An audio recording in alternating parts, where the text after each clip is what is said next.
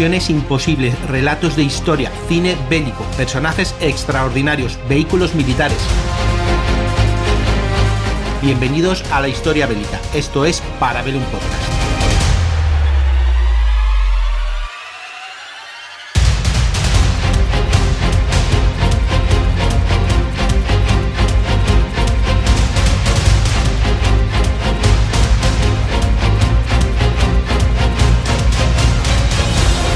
Hola y bienvenidos a un nuevo Parabellum.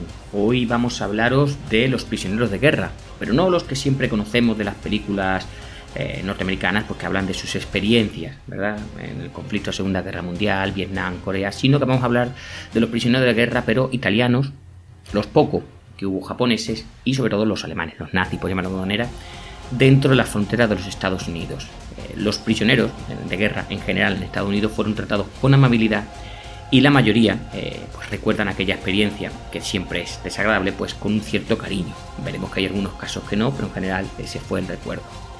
Vamos a poner ejemplo de un nombre, por, poner, por ponerle una identidad, William Red Versola, que según cuenta en sus memorias, la noche del viernes era la más animada de la semana.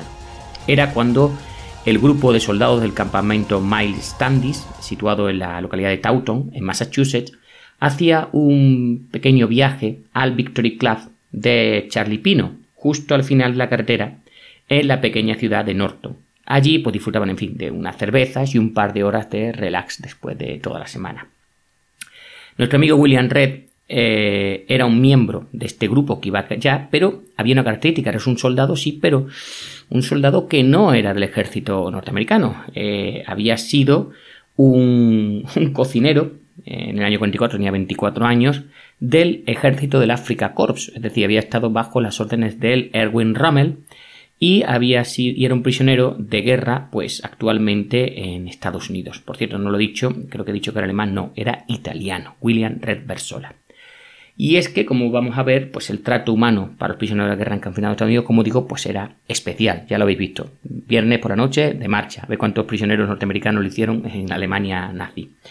En el 44 había pasado que los prisioneros de guerra italianos habían recibido o empezaban a recibir un trato diferente al de otros prisioneros de guerra del eje. Y es que Italia, como sabéis, había cambiado de bando, algo muy normal, por cierto, en Italia las dos guerras mundiales, y había sido reclasificado esa nación como co-beligerante tras su rendición en el 43. Aunque evidentemente los prisioneros de guerra italianos iban a seguir eh, confinados, muchos de ellos fueron asignados al denominado cuerpo de servicio italiano y realizaban tareas eh, no relacionadas eh, con el combate para el ejército norteamericano. Así que en este nuevo papel, pues los italianos evidentemente gozaron de bastante libertad y al final incluso pues se daba el caso de que Reversola, como tiene su uniforme destrozado de cocinero, pues llegó a tener un uniforme norteamericano, evidentemente sin marcas ni distintivos, pero para poder moverse fuera del campo. Para eh, los prisioneros de guerra alemanes, para los nazis, Así que, como he dicho, para este puñado de prisioneros de guerra japoneses confinados en Estados Unidos, pues no creáis que la vida va a ser mucho más dura. Eh, desde cualquier punto de vista, estaban infinitamente mejor que sus antiguos compañeros de armas. Ahora veremos algunos casos donde dirías tú, pues están mejor que cuando estaban en su propio país.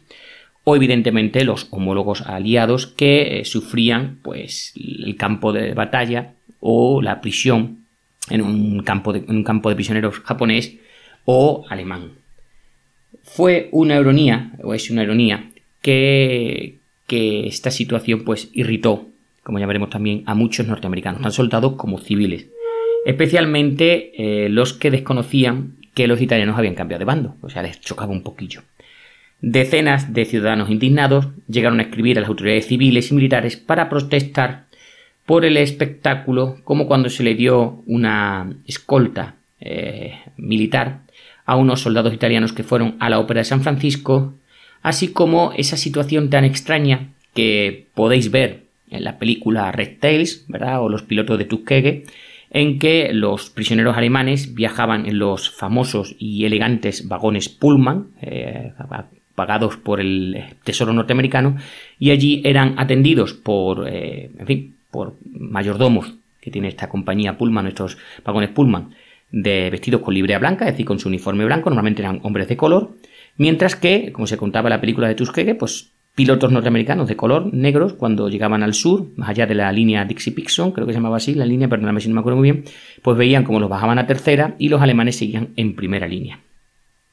Sin embargo, aunque eh, las quejas eran comprensibles, no lo vamos a negar, no hay duda en retrospectiva eh, de que el trato que Estados Unidos dio a sus prisioneros de guerra sirvió a los Estados Unidos y al resto de las Naciones Aliadas tanto en tiempo de guerra como cuando esta terminó y, en fin, estos prisioneros fueron devueltos a los Estados Unidos, de los Estados Unidos y pues tenían una buena experiencia. En la práctica, el, enfoque humano que tenían los norteamericanos a la hora de tratar a sus prisioneros, pues eh, reflejaba no solo ese sentimiento moral que tenían los norteamericanos eh, por su forma de entender la guerra, sino también su eh, compromiso en todo momento inquebrantable con respetar los términos de la Convención de Ginebra del 29 que era, como sabéis, el que codificaba el tratamiento a los prisioneros de guerra. El coronel A.M. Tollefson, que era el director adjunto de la División de Prisioneros de Guerra de la oficina del Provost Marshal, entregó una respuesta a estos ciudadanos que se quejaban, eh, a estos manifestantes, por decirlo también de otra manera, que llegaba a ser más práctica, pragmática perdona, que piadosa. Según les decía, Estados Unidos tenía eh, la intención de cumplir las reglas y dijo al hacerlo evitar dar incluso la apariencia de una excusa al enemigo para violar los derechos de los soldados norteamericanos que tienen como prisioneros de guerra. Es decir, si lo hacemos así es para que los alemanes no tengan ningún motivo que echarnos en cara y lo paguen con nuestros prisioneros. Por cierto, dicho, el director adjunto de la División de Prisioneros de Guerra de la oficina del Provost Marshal, me podéis preguntar qué es el Provost Marshal. Bueno, ese es un título que se le da a una persona al mando de un grupo de policías militares. No, no, tiene sentido hablar de que provost viene de la palabra prevost, que es una, francés, una palabra francesa, aunque, como digo, pues ese es el que está al mando de un número de policías militares. Puede ser una unidad pequeña, puede ser una unidad más grande, puede ser todos los policías militares de una unidad o base. ¿Vale? Entonces, pues nada. Vamos allá un poquillo eh, cuál era, la función que tenían estos prisioneros. La afluencia de prisioneros de guerra, eh, pues evidentemente para los Estados Unidos tuvo desde el principio una ventaja práctica.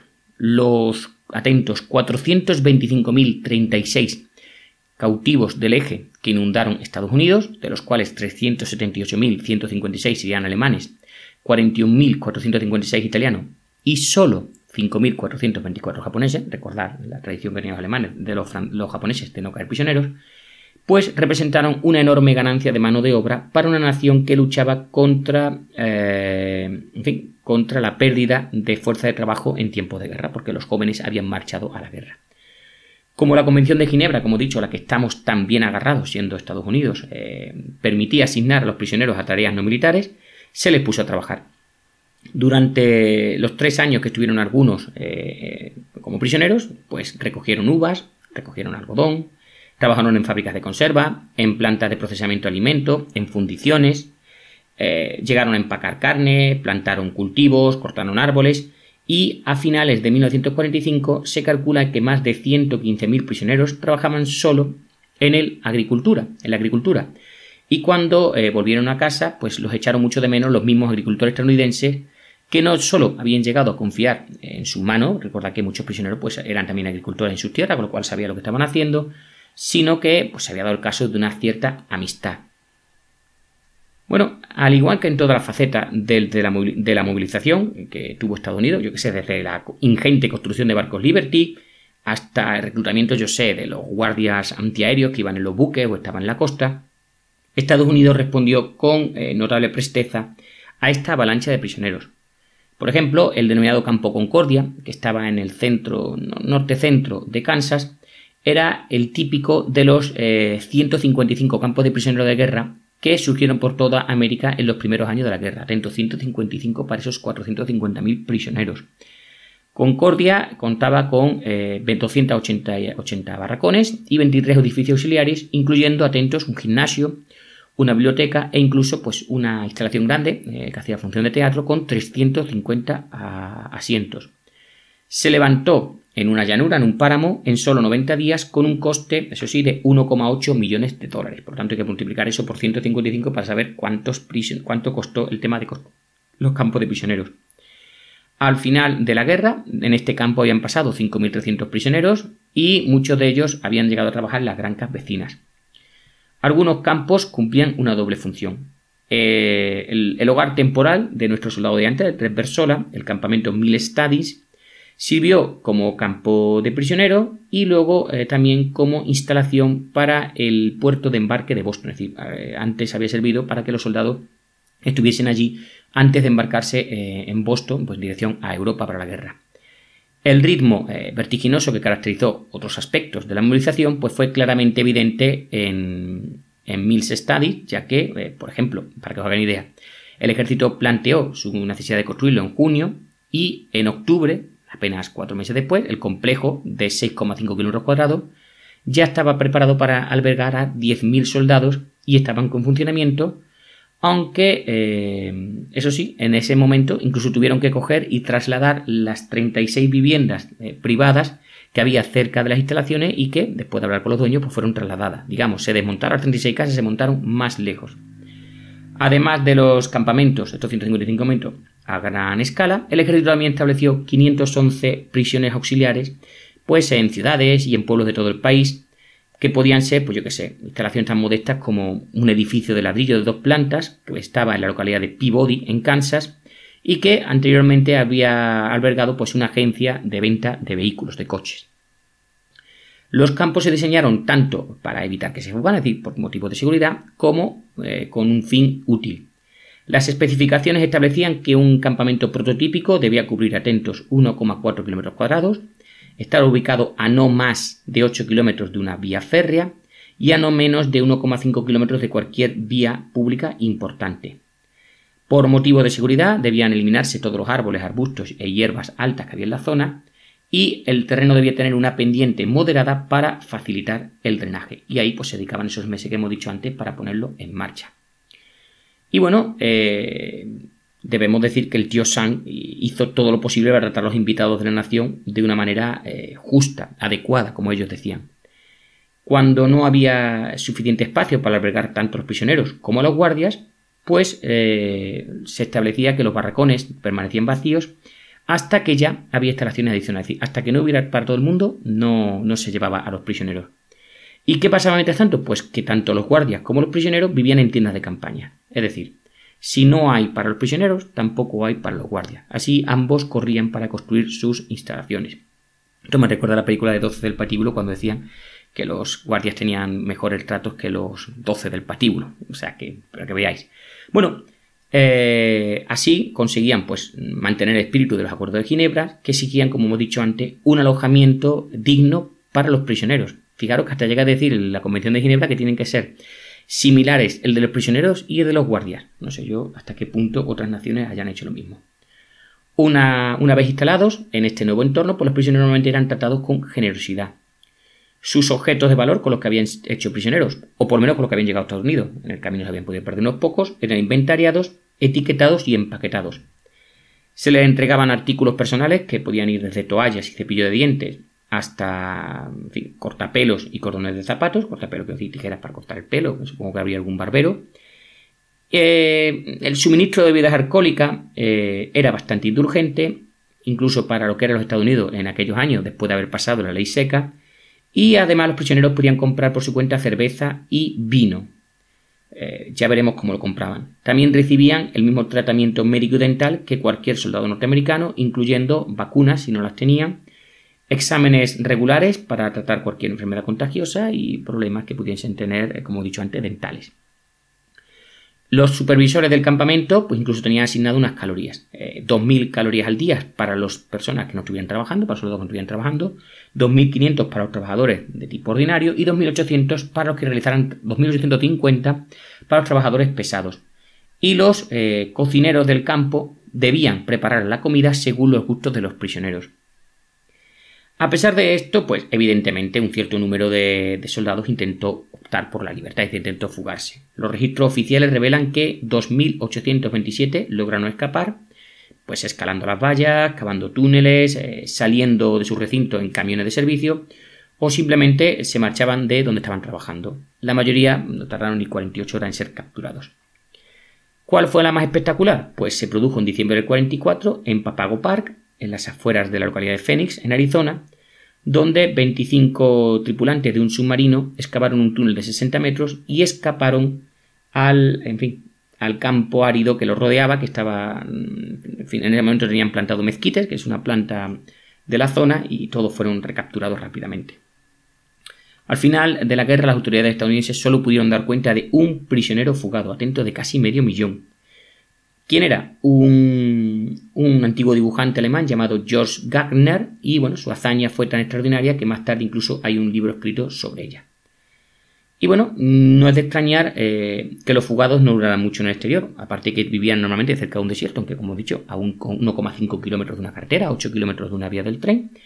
¿Qué era el problema? Pues que estos alemanes, italianos, japoneses, nosotros los japoneses cantaban mucho, no hablaban inglés y los que lo hacían pues tenían ese típico acento sospechoso que todos conocemos de las películas de Hollywood.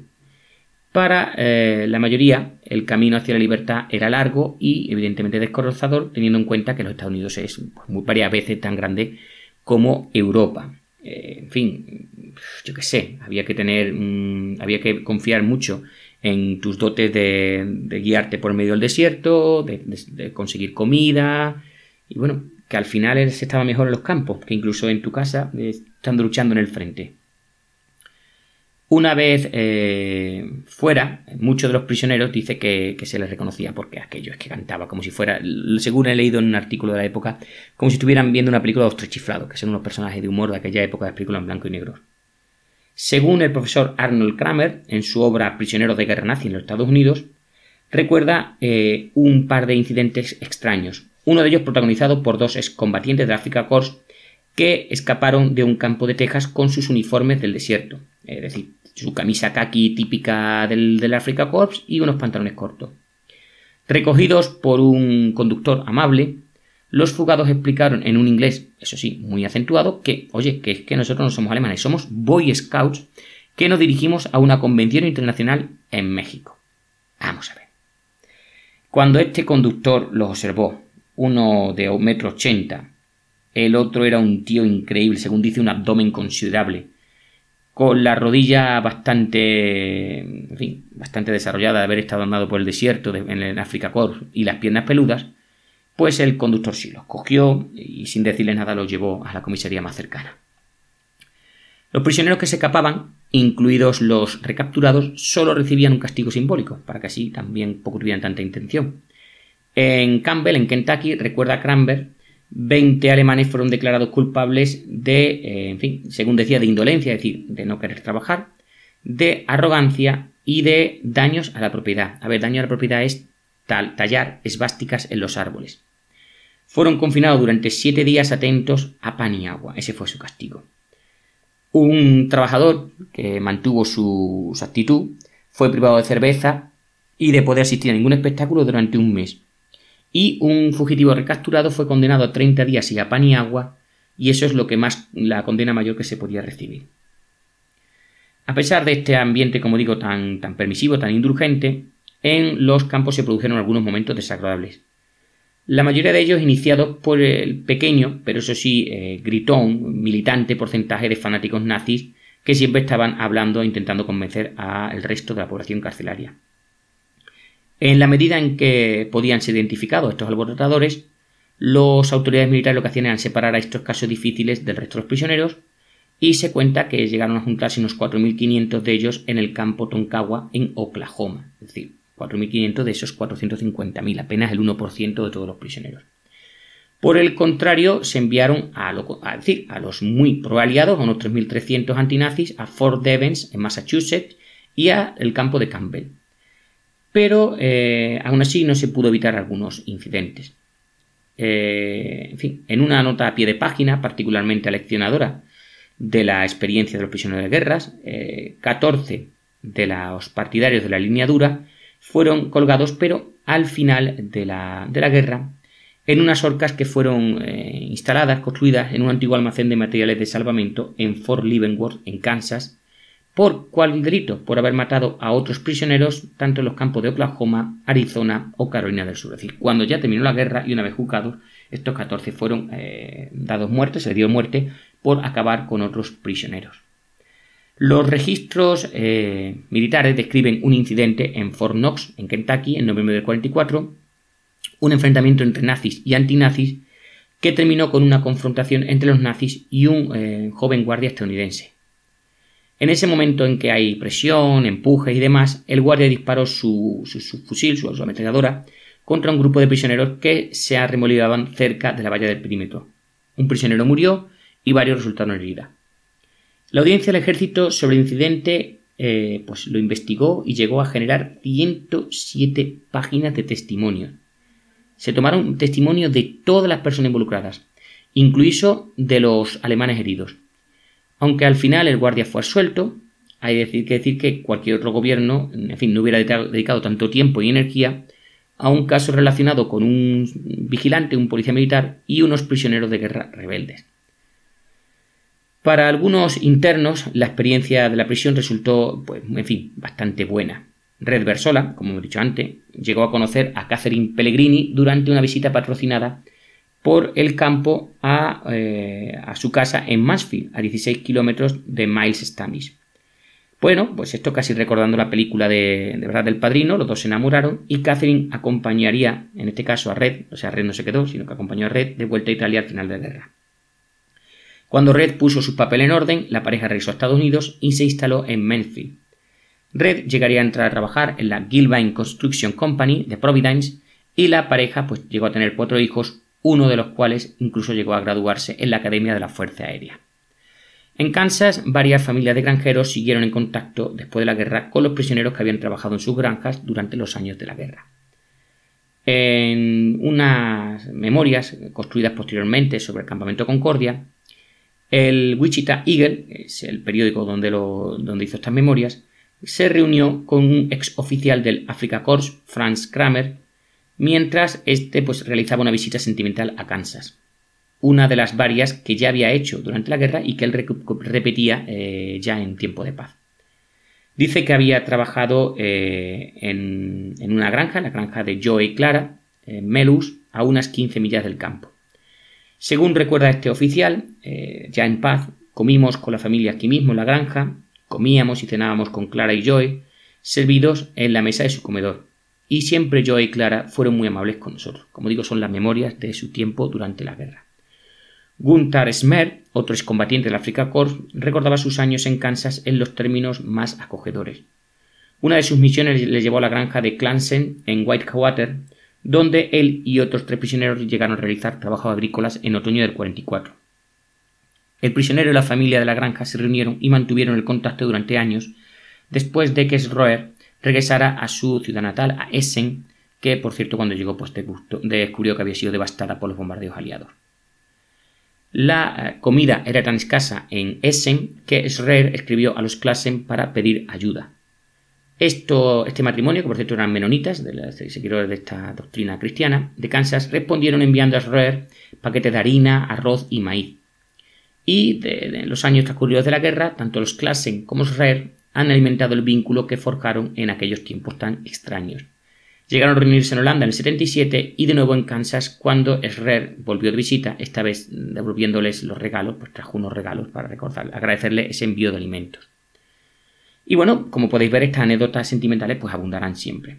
Sin embargo, en el punto álgido de la guerra, muchos eh, estadounidenses, como hemos visto antes, pues estaban resentidos por esta política de prisioneros de guerra de la nación y los eh, informes, los, reportajes de los medios de comunicación pues no contribuían a que la gente estuviera más contenta. En los archivos nacionales, en el NARA, se conservan recortes de los principales periódicos, como pueden ser el New York Times, el Washington Post, el San Luis Globe Democrat y el Dallas Times Herald. En ellos podemos ver titulares como, atentos, los prisioneros del eje encuentran tranquilidad en Tennessee, o ¿estamos mimando a los prisioneros nazis? E incluso el influyente columnista de aquel momento, Walter Winchell, llegó a unirse a este coro que estaba linchando a la opinión pública.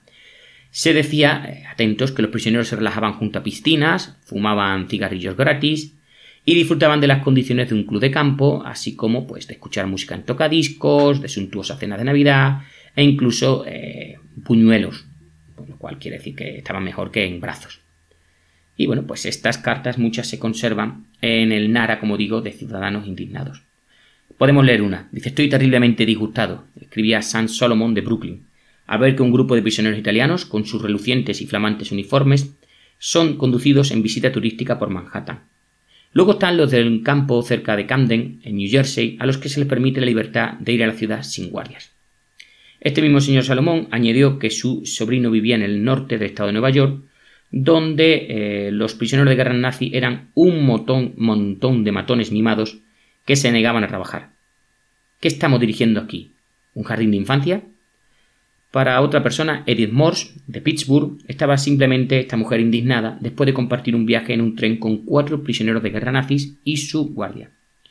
La señora Morse se escandalizó al ver a los porteros, a los sirvientes, a los mayordomos del tren sirviendo el almuerzo a los alemanes. Parecía, según decía, que el vagón Pullman era para ellos solos. Según contaba esta señora, los prisioneros actuaron siempre como arrogante y despectivo, lo que se puede entender, si se considera que viajan mejor que en su propio país. Y bueno, ¿por qué sabemos esto? Pues porque es verdad, un prisionero de guerra, Reinhold Pavel, decía que, bueno, que cuando él llegó a Norfolk, en Virginia, en enero del 44, pues eh, había cruzado el Atlántico en el Empress of Scotland. Según contaba, la mayoría de nosotros, él hablaba de su época de soldado, había sido transportado en vagones durante el servicio militar.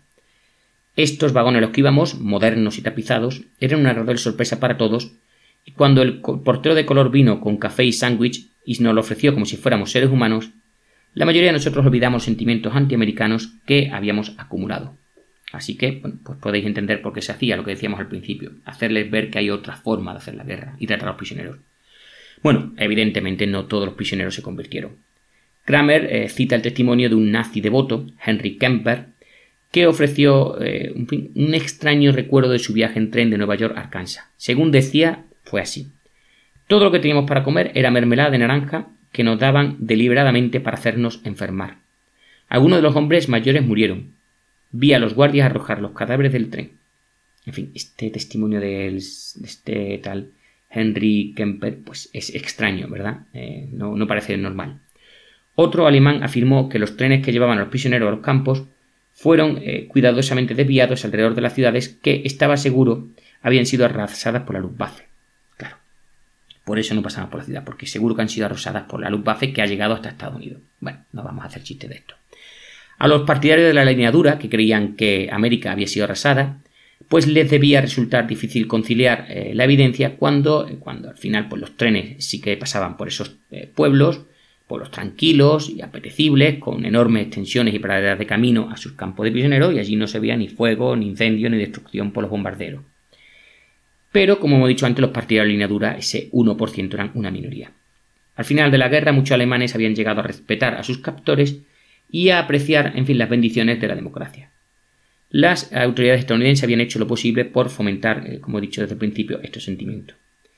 Entre las diversiones ofrecidas a los prisioneros había un programa de educación que, promovía los méritos del sistema educativo norteamericano y según cuenta una encuesta eh, a la salida de los prisioneros de sobre 22.153 que realizó la oficina del Provost Marshall, pues según los datos el 74% de los prisioneros salieron de Estados Unidos con una apreciación de lo que consistía la democracia y una actitud ciertamente buena hacia sus captores, el 74%. El programa, por supuesto, tenía un objetivo a largo plazo. Las autoridades estadounidenses eran conscientes de que los prisioneros ejercerían una poderosa influencia en la opinión pública alemana durante la paz venidera. Generaciones eh, después de, Hiroshima, pues, eh, en fin, millones de norteamericanos eh, supervivientes comparten el recuerdo de la guerra. Algunos son conmovedores, otros son tristes, en fin, ¿qué se va a hacer? Y es fácil entender por qué muchos de ellos están recién resentidos sobre esta propensión de los Estados Unidos a mimar a los prisioneros de guerra. Sin embargo, en fin, todos ellos deben comprender que la benevolencia de los Estados Unidos no solo fue un imperativo moral, innegociable, sino también un importante eh, catalizador para el restablecimiento de esas eh, buenas relaciones que siempre tuvo Estados Unidos con la Alemania federal. En una carta que escribió el profesor de la Universidad de Nueva York, Robert Hopal, al secretario de guerra, al secretario de guerra durante la Segunda Guerra Mundial, la mejor manera de construir una paz es ser decente con los extranjeros que están dentro de nuestras puertas. Me ha faltado hablar de los prisioneros de guerra eh, japoneses, no he encontrado mucha información y tampoco evidentemente he hablado del trato tan denigrante que se le dio a los Nisei, como sabéis, son los japoneses nacidos en territorio norteamericano, incluso los que habían em, emigrado, que eso lo podemos dejar para otra podcast. Pero aquí este pequeño parabellum de media hora sobre prisioneros del eje en los Estados Unidos. Si os ha gustado y creéis que no merecéis, pues, en fin, darle un corazón, compartir, comentar y hasta otra.